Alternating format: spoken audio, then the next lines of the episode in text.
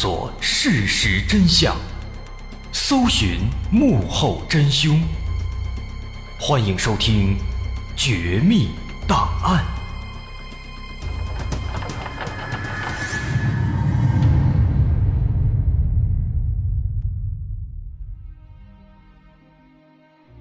还原事实，探索真相。欢迎来到今天的《绝密档案》，我是大碗。在几年前，咱们曾经说过电视剧《征服》中的主角刘华强的原型张宝林。这个刘华强呢，是孙红雷塑造的一个非常成功的角色了。甚至在近几年，刘华强买瓜的情节又突然火了一次，并且热度至今不减。借助这股热度呢，有很多人再次回味了一遍当年的《征服》。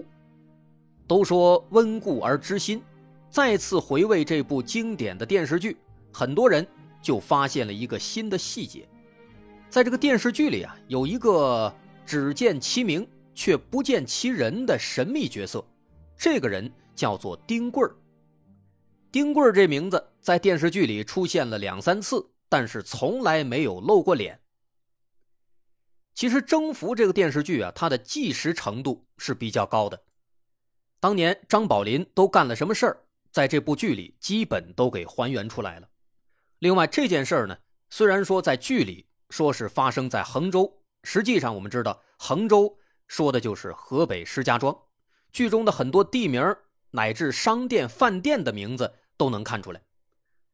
除了地点，剧中的大多数角色也都有着自己的原型，比如刘华强，他原型就是张宝林；那个吴天。原型是丁旭，封彪原型是孙大红，陆金良原型是金宝。但是纵观这整部电视剧，唯一的一个使用了真实姓名的人就是丁贵了，以至于当年这电视剧刚播出的时候啊，很多石家庄人都认为这是一个彩蛋，因为在当年的石家庄，丁贵的名气确实是非常大的。在剧中有这样一个情节，何老六对刘华强说：“他是丁贵的人，你惹得起吗？”刘华强听了之后呢，回了一句：“你让他把丁贵叫过来试试。”从这番对话呀，不难看出来，丁贵当时的名气是要盖过刘华强的，大家也都认为刘华强应该是惹不起丁贵。在之后的剧情中。虽然刘华强发出了这样的叫嚣，但他确实也没有去招惹丁贵儿这就让很多人觉得刘华强可能真的怕丁贵儿那这丁贵儿他到底是一个什么样的人物呢？他是一个黑道大哥吗？其实啊，他根本就算不上是什么大哥。有人说过，如果当年在石家庄有一个黑道人物排行榜。丁贵肯定连前三十名都进不去，因为他没什么势力。可既然如此，那他这样一个看起来好像是平平常常的人，为什么名气会如此之大呢？很大程度上是因为这丁贵啊，他是一个亡命之徒。都说软的怕硬的，硬的怕不要命的，他就是那不要命的。他属于那种活一天算一天，整天拎着枪。裤腰里别着俩手雷，跟鬼一样到处乱窜。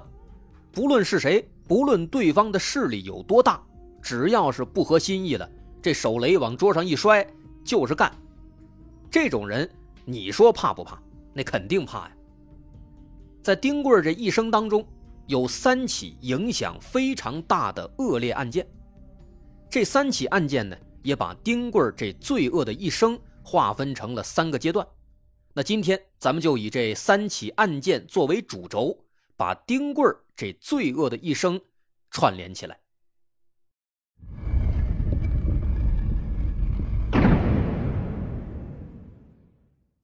一九九三年七月八号，在石家庄西北部的赵灵铺附近发生了一场枪战。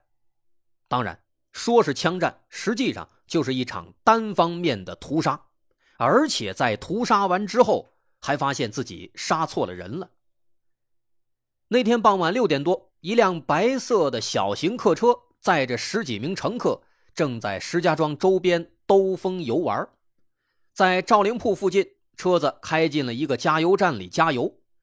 当他们从加油站加完油出来以后啊，却突然被另一辆小客车给拦住了。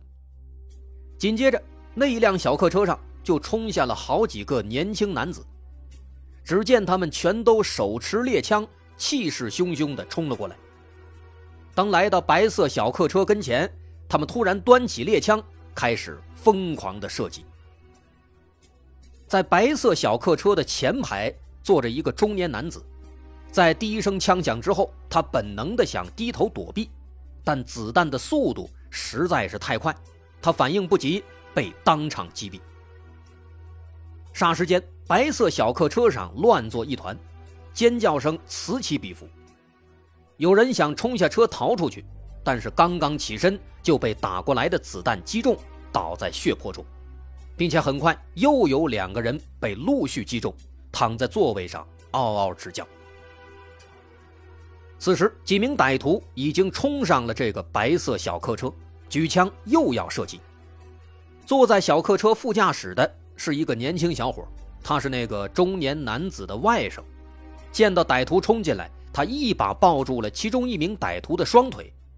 这名歹徒挣扎了一下，没有挣开，恶狠狠地说：“老子数到三，不放手就打死你。”没想到那个小伙子也很硬，他就是不放，结果。被一枪击中了大腿。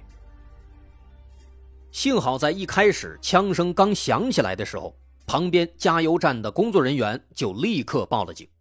这群歹徒在白色小客车上闹了没两分钟，附近的警力就迅速赶到了。听到警笛声，歹徒立刻逃窜，但是为时已晚。最终，这伙歹徒总共十四个人，有九个被警方当场抓获。剩下五个逃走了。这场惨案造成了一人死亡、三人重伤、两人轻伤，他们全都是白色小客车上的乘客。此时，这白色小客车上的乘客们完全都懵了，心想自己明明什么都没干，就只是在开车兜风，为什么会被袭击呢？后来通过对那些歹徒讯问，才知道，原来。他们是打错人了，这本来应该是一场帮派之间的枪战械斗，他们本来是要打另一帮人，但是呢认错人了，因为另一帮人也经常开一辆白色小客车，他们就误以为此白色小客车是彼白色小客车。这次失败的行动总指挥就是丁贵这是他第一次带头行动。他也是当时成功逃走的歹徒之一。通过这起恶性案件，警方也第一次听到了丁贵儿这个名字。这丁贵儿到底是何许人也呢？通过调查，警方得知了丁贵儿早年间的故事。丁贵儿祖籍在河北秦皇岛昌黎县红桥镇，成长是在石家庄。他的出身呢，其实是相当不错的。他父亲曾经是机械厂的党委书记，母亲是食品厂的副厂长，属于是干部家庭。他是一九六八年生人，上面有俩哥哥，下面有一个弟弟，家里一共是四个儿子。其实丁贵呢，他也不姓丁，他的原名叫李建启。至于说为什么叫丁贵现在呢已经不得而知了。另外，他那个弟弟叫做李建峰。后来也和丁贵一样走上了犯罪之路，后来在丁贵被打死之后没多久，也在南昌落网了。不过呢，他们的两个哥哥都是正经人，也都比较老实。这个丁贵呢，他的早年经历啊和张宝林非常不一样。之前咱们也说过，张宝林他和弟弟张宝义在很小的时候就失去了父母，小哥俩为了生存吃了很多苦。这也就造就了张宝林的狠毒的性格，可以说呢是早年间的痛苦经历，再加上当时他糟糕的生活环境，导致张宝林最终变成了一个黑道头子。但是咱们反观丁贵家庭条件相当不错，没吃过什么苦，关键他年少时期呢，其实也不算坏，顶多就是学习成绩差，有点调皮。后来呢，他去陆权当兵，去了一个什么坦克兵团。再后来呢，复员之后被分到了纸箱厂做工人。这工作在当时已经相当不错了，但是丁贵呢，他志不在此，可能也是因为家庭条件好，他的眼光比较高。当时正赶上经商的热潮，他就想辞掉工作去下海经商做生意。父母一听，那自然是强烈反对。但是反对也没用啊，最终还是拗不过他，所以后来呢，就给他出了一个折中的主意，让他去跑出租车，跟他说跑出租啊，跟做生意差不多。可是后来跑了没几个月，他就受不了了，感觉还是想去做生意。当时很多人都去东南沿海地区发展，丁贵也想去，于是呢，他就偷偷的卖掉汽车，拿着钱做生意去了。当时他和朋友一块开了一个摩托车配件商店，但是很快就陷入了经营困难。他和朋友都没有任何的从商经验，都很天真。没过多久，这摊生意就坚持不下去了。没办法，他只能灰溜溜的又回到了石家庄，寻找新的门路。在那段时间呢，丁贵开始变得游手好闲。其实他一开始啊，确实是想寻找新的商业机会，但是随着他赋闲的时间越来越长，慢慢的就结交了一些不三不四的朋友，也正是交友不慎，成为了他走向歧途的开端。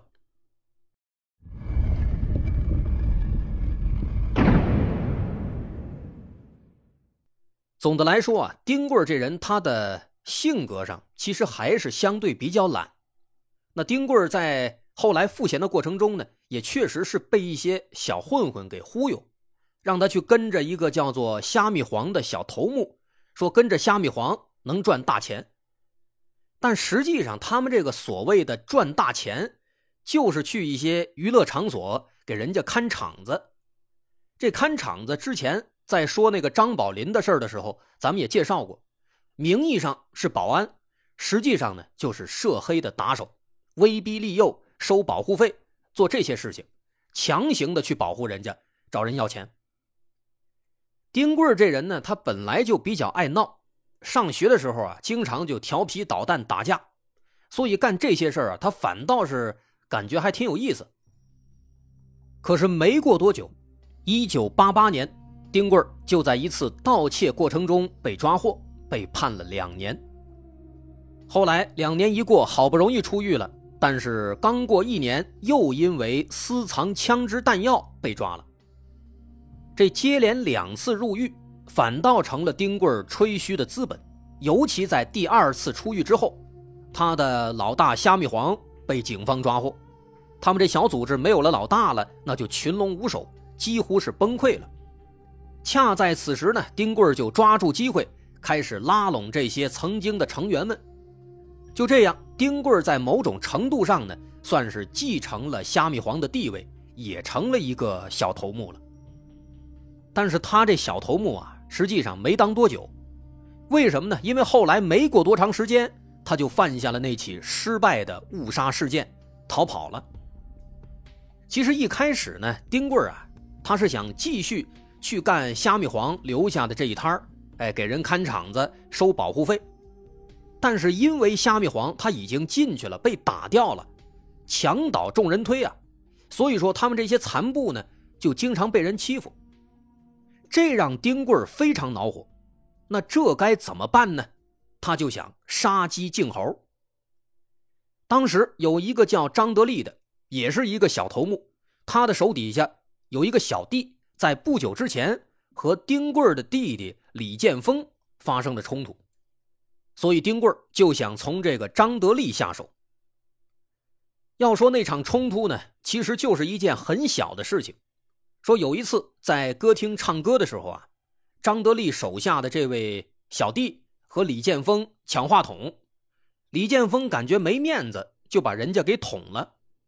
所以这事儿呢，其实一开始啊，本来就是李建峰理亏。后来，张德利为了给小弟报仇，就把丁贵的一个小弟给打残了，所以现在呢，丁贵要去报复。于是他们就去张德利经常活动的赵灵铺一带守株待兔。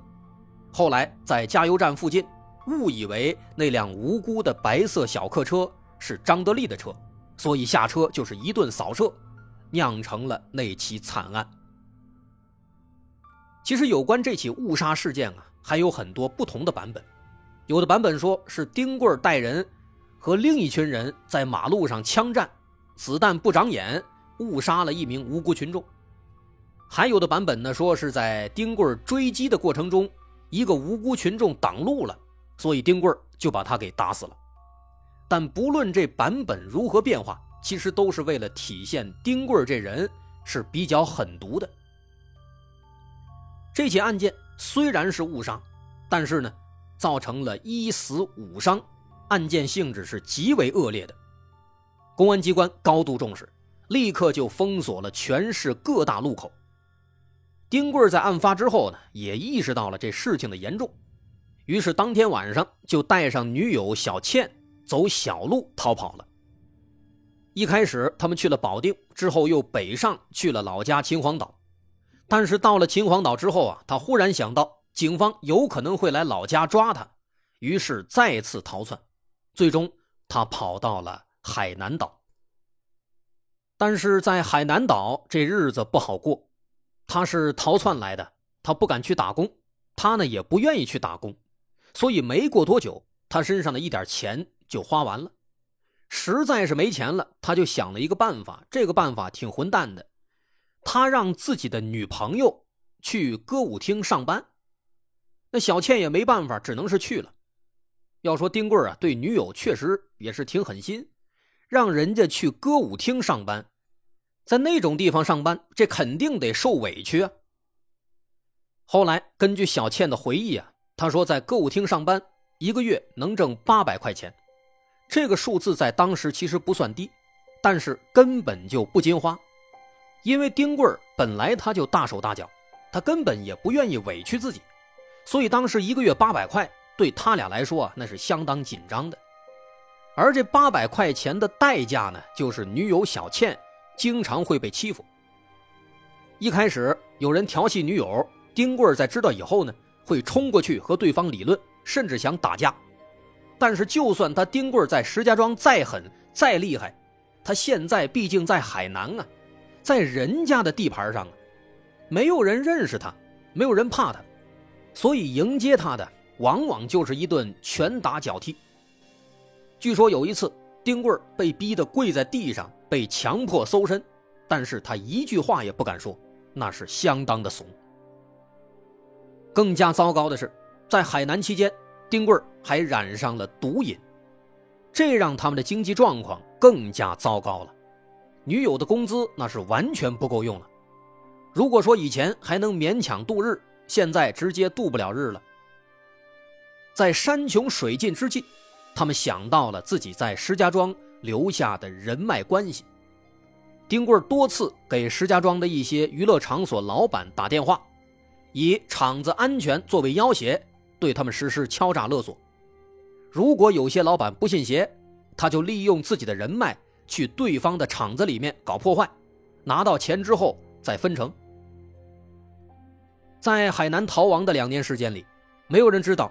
他到底敲诈了多少个老板？仅仅在公安机关登记在案的老板就有十几位。可丁贵的开销实在是太大了，花天酒地又染上了毒瘾，他一个月就能花掉上万块，上万块啊，那可是九十年代啊。所以说后来呢，在海南逃亡了两年之后，他实在是过不下去了，只能在一九九五年。又偷偷的逃回了石家庄。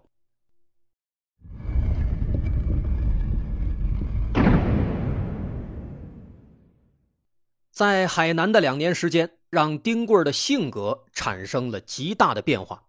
确切说呢，其实是吸毒让他产生了极大的改变。对毒品的依赖无时无刻都在刺激他，毒瘾难以控制，导致他为了筹措毒资。什么事情都敢做，而且他本来就已经身负命案，所以他根本就不怕死。也正是从这个阶段开始，他从之前的小混混、小头目，逐渐转变身份，变成了一个不要命的亡命之徒。只要是能搞的钱，让他挥霍，让他吸毒就行，能活一天是一天。之前咱说，在丁贵的一生当中，有三起影响非常大的恶劣案件。第一起是刚才说的那起误杀枪战，第二起就发生在从海南回来之后。为了获得更多的钱财供他吸毒和挥霍，他打起了曾经的雇主的主意。第一个目标是一家房地产公司的老板马某。一九九五年四月二号晚上。马某正在歌舞厅跳舞，丁贵带着枪，一声不响的就走到了马某身边。马某其实看见他了，但是没有多想。可是没想到啊，丁贵直接掏出枪来，二话不说，对着马某的腿就开了一枪。随着“砰”的一声枪响，马某当即倒地。这一枪下来，马某立刻就明白了丁贵的意思，赶紧掏出身上的七千块现金。和手表等等财物，并表示之后会拿出更多钱来。丁贵心满意足地收起钱财，正要扬长而去，但就在这个时候，附近有一位巡逻的民警听到枪声，立刻冲进舞厅查看情况。丁贵看到警察进来，不但没有逃走，他反而做出了一个让所有人都感到震惊的举动，他竟然把枪口。对准了警察，接着，砰的一枪射了出去。丁贵当然不敢直接杀警察了，他瞄准的是警察的大腿，但是这一枪打歪了，击中了这位民警的裆部，据说伤到了睾丸，但万幸的是没有失去生育能力。但也就是这一枪，让丁贵在石家庄彻底出名了。当时在舞厅里，目击者至少有三四十个。这件事当天晚上就传开了。好家伙，敢打警察，太愣了，太疯狂了。虽然当时在石家庄黑恶势力有很多，但是敢向警察开枪的从来没有过，他是头一个。第二天，《燕赵晚报》也在头版头条刊登了这场事件，丁贵由此被全城通缉。袭击警察，这仅仅是丁贵迈入疯狂的第一步。从那以后，他的行为开始变得愈发疯狂。反正已经出名了，他干脆直接跑到那些大老板的办公室里，明目张胆的抢钱。他那种不要命的状态啊，在这个时期展现的淋漓尽致。每一次，他都在这腰上挂上两个手雷，再揣上一把枪。就敞开着怀让大家看着这些装备，这样大摇大摆的走进那些大老板的办公室里。进去以后呢，他阴着脸也不说话，直接掏出手雷，啪的一声拍在桌子上。如果对方没反应，他就把手雷抓在手里，啪啪啪的往桌子上猛砸。只要是不给钱，就这样一直砸，一直拍，全程一句话都不说。那些大老板们直接看傻了，手雷这玩意儿，这是闹着玩的吗？好家伙，这为了抢钱不要命啊！万一这手雷炸了，他自己先得玩完啊！连自己的命都不当命，被这种人缠上，除了屈服，还能有什么办法呢？一点办法都没有。所以那些大老板们都怕他，看见他就跟看见瘟神似的。后来有一位姓陈的老板对媒体说：“说丁贵最吓人的是他丝毫不给你沟通的机会。如果换做其他的歹徒，起码还会告诉你说给我十万，给我一百万。但是丁贵呢，他一句话都不说，直接摔手雷，这个最要命。你也不知道他到底想要多少钱，给少了还怕他报复，这太吓人了。对这样的亡命之徒。”脑袋别在裤裆里，你说不怕那是不可能的。就算是道上的大哥，也不愿意跟他有任何交集。所以现在咱们再看那征服里面的那个情节，何老六对刘华强说：“他是丁贵的人，你惹得起吗？这个情节虽然是虚构的，但他设计的其实非常合理，因为大家确实都怕丁贵。既然在这提到征服了，最近几年呢，在征服再次爆火之后啊，有不少人在网络上讨论，说刘华强到底他怕不怕丁贵儿很多人煞有介事的分析，但实际上呢，这个问题啊，没有问的必要，因为这两个人他们不可能有交集。为什么呢？咱们从时间上来看一看，丁贵儿活跃的时间是九三年。到九六年，并且期间呢有两三年的时间，他一直在外面逃窜。而刘华强的原型张宝林，那段时间里还在游戏厅里面给人家看场子呢。他刚刚在道上有一点起色，刚刚开始利用手上的资源开货运站赚钱，还没有成气候。张宝林最终大开杀戒，是在一九九九年他弟弟被孙大红砍成重伤之后。但那个时候，丁贵都已经死了好几年了，所以自然也就谈不上刘华强怕不怕丁贵了。不过，在九五九六年左右，在那个时期，确实是丁贵最为疯狂的时期。那个时期的石家庄，可以说丁贵这名字应该是无人不知的。他用那种不要命的方式，不知犯下了多少起案件，每做上一起案子。就跑到广东去避风头，在那边花天酒地的挥霍，挥霍完了再回到石家庄继续抢劫作案。在这种背景下，咱们之前提到的第三起影响重大的恶劣案件就发生了。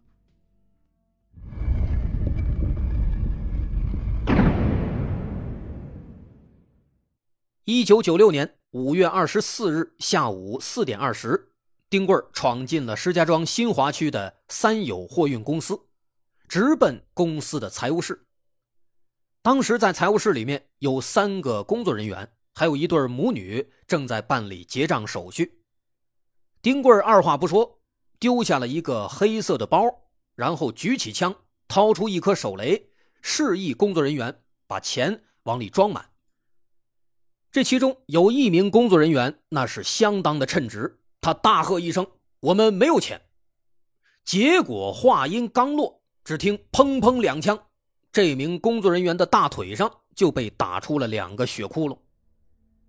其他人立马就慌了，赶紧打开保险柜，把钱装进了那个黑色的包里，一共装了十一万多。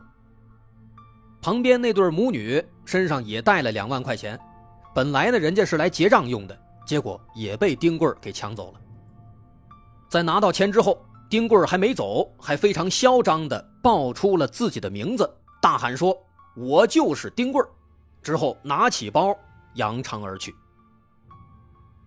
当时是一九九六年啊，正赶上第二次严打，很多犯罪分子都比较收敛，但丁贵儿呢，却在这个时候犯下了如此重大的案件，所以当时这个事儿呢，把道上的很多人又给惊了一下子。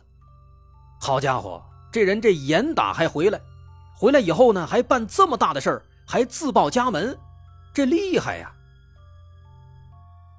说到这儿啊，其实不难发现，从某种程度上来说，丁贵和刘华强的原型张宝林是很像的。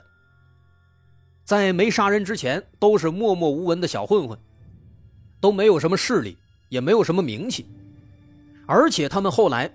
之所以能够出名，能够称霸一时，也都是因为他们有一股狠劲儿，有一股狂劲儿，为达目的能够不择手段。比如张宝林为了给弟弟报仇，他要杀死自己所有的仇人，因为他不知道到底是谁打伤了自己的弟弟，所以他宁可错杀一万，也不能放过一个。丁贵呢，他也类似，他就是一个纯粹的亡命之徒。不合心意了就是干，一点道理都不讲，非常愣。但是虽然说他们俩共同点很多，可是他们也有一个非常重要的不同点：张宝林有牵挂，而丁贵是没有牵挂的。张宝林牵挂他的弟弟，这就导致他无法像丁贵那样彻底的不要命。此外，他也牵挂自己的女友李梅。